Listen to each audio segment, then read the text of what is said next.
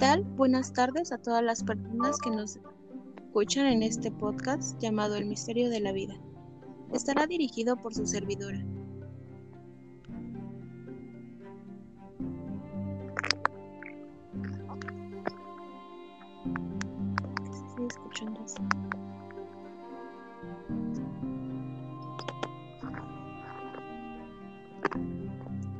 ¿Qué tal? Muy buenas tardes a todas las personas que nos escuchan. Este podcast llamado El Misterio de la Vida estará dirigido por su servidora, Ariadna Alguera. El día de hoy abordaremos los siguientes temas. Hablaremos sobre la teoría de Parin, Halden, Miller, Eurey, metabolismos y mundos del ARN. Mencionaremos los descubrimientos que ayudaron a proponer las teorías del metabolismo y del mundo del ARN así como el aporte de cada una de las disciplinas como la química, la geología, la física y la biología para la formulación de las principales teorías.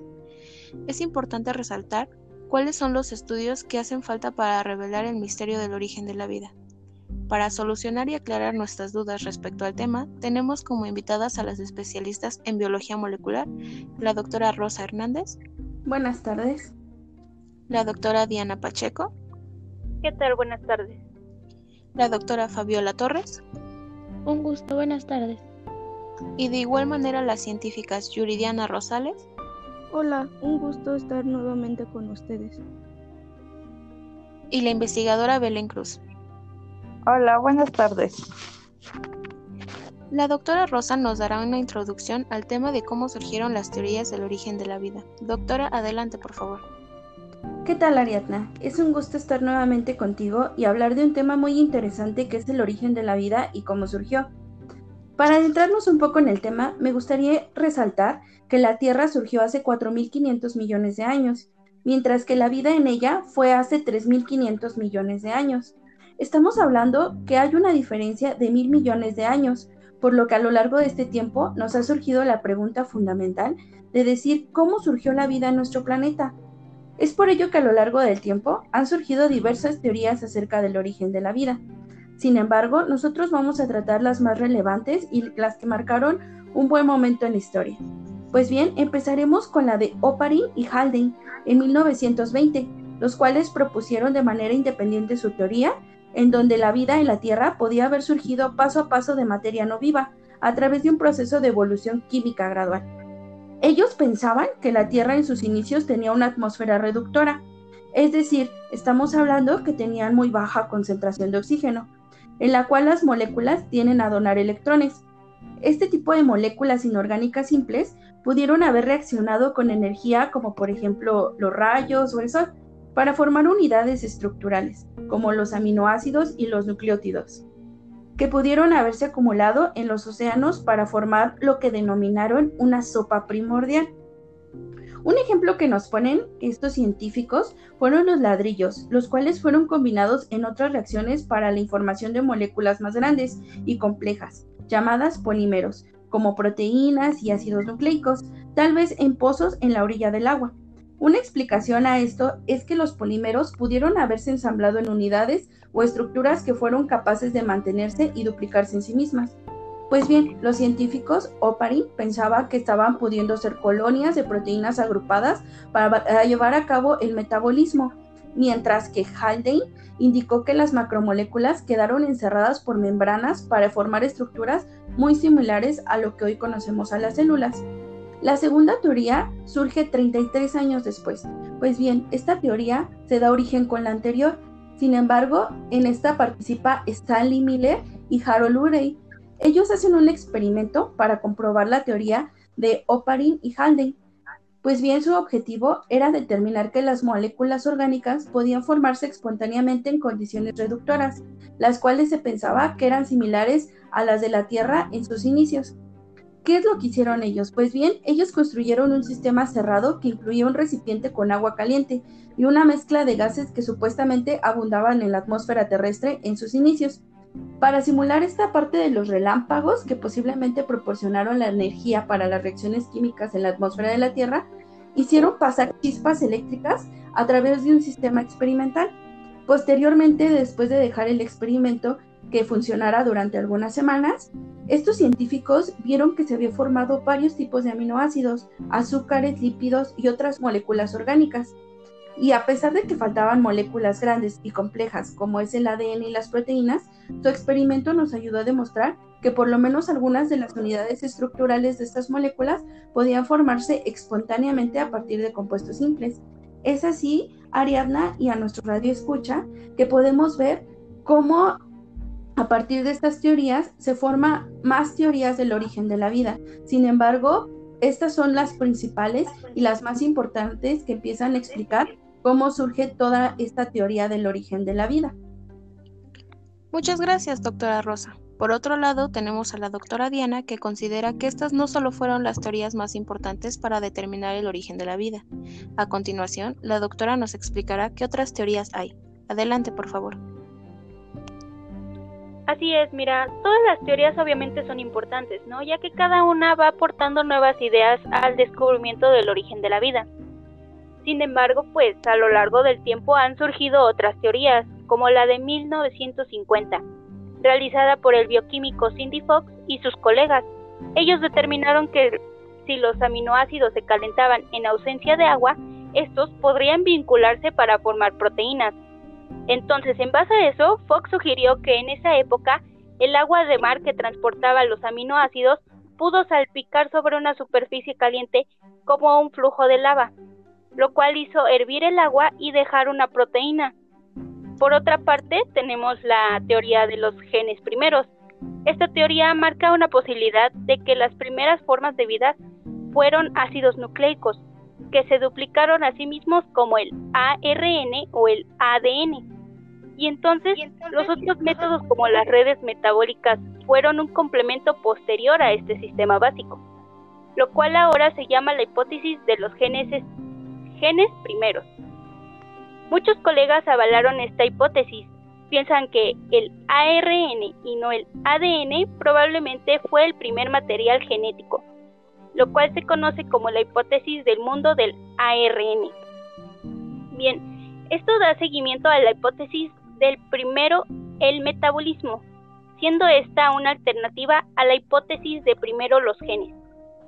Aquí se sugiere que las redes de reacciones metabólicas autosustentables pueden haber sido la primera forma de vida simple.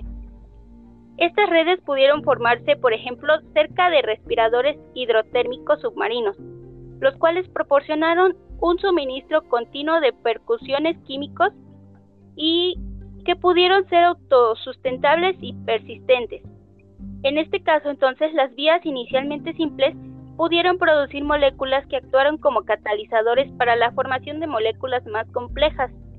Finalmente, las redes metabólicas pudieron construir grandes moléculas, como proteínas y ácidos nucleicos, que fue la formación de individuos rodeados de membranas. Gracias, doctora Diana. A continuación, hablaremos de las teorías de las más actuales desde la parte científica y cuáles fueron los descubrimientos que ayudaron a proponer las teorías del metabolismo primero y del mundo del ARN. Para eso nos acompaña la investigadora Yuridiana. Adelante, por favor. Gracias, Ariadna, por cederme la palabra. Bien, como primer descubrimiento, tenemos a Tom Shane y Sid Alt, que demostraron que el ARN podría catalizar cierto tipo de reacciones químicas. Esto siendo la hipótesis del mundo del ARN, ya que este punto los ribosomas muestran que el ARN puede albergar tanto la catálisis como la genética, en donde existe un gran apoyo para la capacidad de los ARN de aminoácidos. Sin embargo, tenemos un inconveniente en el código actual ya que es autorreferencial. Y con decir esto, me refiero a que el mapeo entre aminoácidos y codones se basa en gran medida en proteínas codificadas. Al igual, podemos decir que el ARN emergió entre todas las biomoléculas en una metáfora privilegiada, que cimentaría e implementaría la investigación del origen de la vida en las próximas décadas, el cual Ahora lo conocemos como el mundo del ARN, en donde las ribosomas constituyeron un descubrimiento impactante. Y por qué no mencionar que muchos consideraron atractiva la metáfora de un mundo con una molécula de ARN de todo tipo, la cual cataliza la información de andemios celulares indispensables, de los de alguna manera emergen las células, mientras que otros se apresuraron a notar varias dificultades con ese escenario, como es la falta de plantillas, las cuales permiten polimerizar el ARN en la mezcla del complejo prebiótico. Por otro lado, la teoría del metabolismo primero surge de forma independiente. Está a favor de redes moleculares más simples, que aprovechan la energía del desequilibrio geológico que conduce al surgimiento de la complejidad genética. En sí, podemos decir el mundo del ARN y la teoría del metabolismo primero se han presentado a menudo en francas oposiciones entre sí, lo que lleva al campo del origen de la vida a una división sin precedentes. Desde entonces, otros mundos probióticos salieron a la luz con su propia clase, preferida de biomoléculas y conocimientos significativos. Un ejemplo de ello son las proteínas, que también son llamadas péptidos. Los lípidos, coenzimas e incluso los mundos de virus son algunas de las teorías más populares sobre el orden y la relevancia de la aparición de la biomolécula en la Tierra. Gracias, investigadora Yuridiana. Hasta ahora, los descubrimientos de la teoría del origen de la vida han sido abordados desde el enfoque biológico. Sin embargo, la doctora Belén nos hablará de qué otras disciplinas han colaborado para entender cómo surgió la vida. Investigadora, adelante, por favor. Sí, gracias. Bueno, esta es una muy buena pregunta, ya que como sabemos, cada descubrimiento ha tenido la influencia de varias disciplinas que nos han permitido tener un mejor enfoque, ya que cada una aporta habilidades específicas, aunque como mencionaste, la biología es quien ha tenido el papel más relevante dentro de ellos, enfrentándose a imágenes más grandes, proporcionando la hoja de rutas desde la vida existente hasta sus orígenes, a través de la recopilación y el análisis de datos, desde múltiples tecnologías, el estudio de comunidades microbianas elaboradas. Mientras, mientras tanto, la química nos proporciona el conocimiento de kit de construcción. En cuanto a la física, esta nos demuestra los límites energéticos para el ensamblaje de la vida.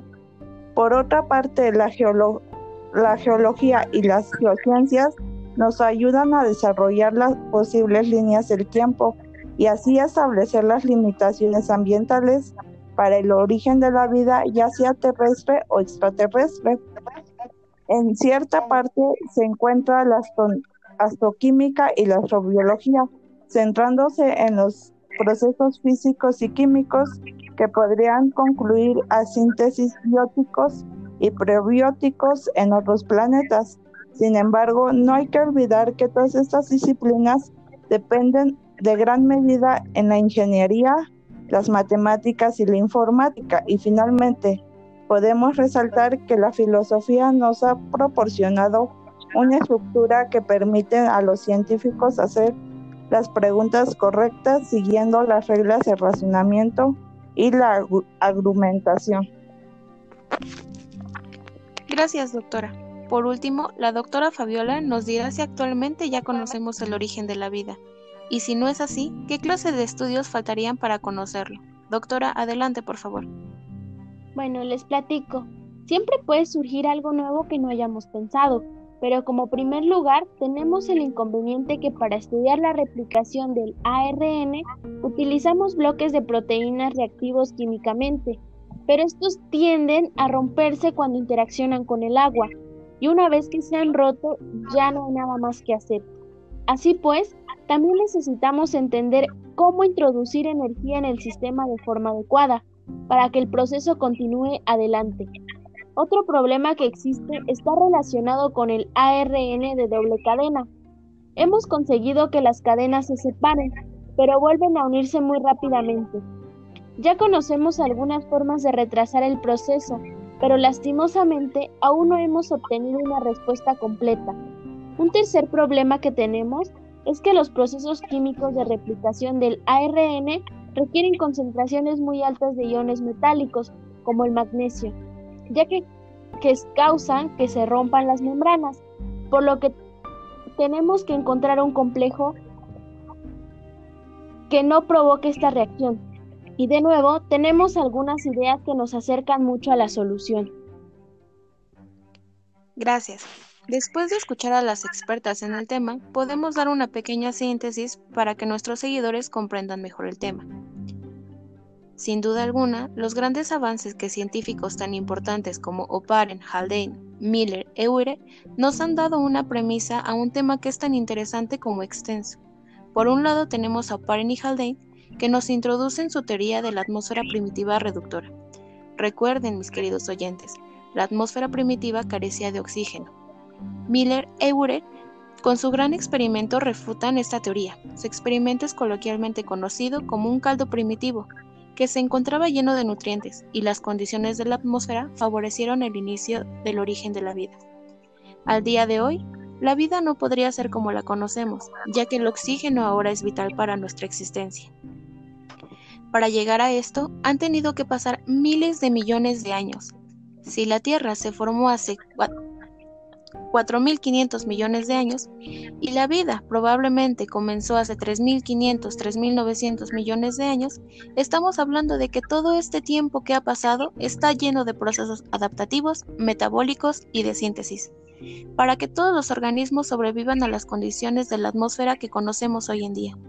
Sin duda alguna, el origen de la vida sigue siendo un tema tan amplio que la mayoría de las disciplinas, como la química, la física, la biología, la geología, entre otras, se han colaborado una de la otra para encontrar respuesta a este comienzo.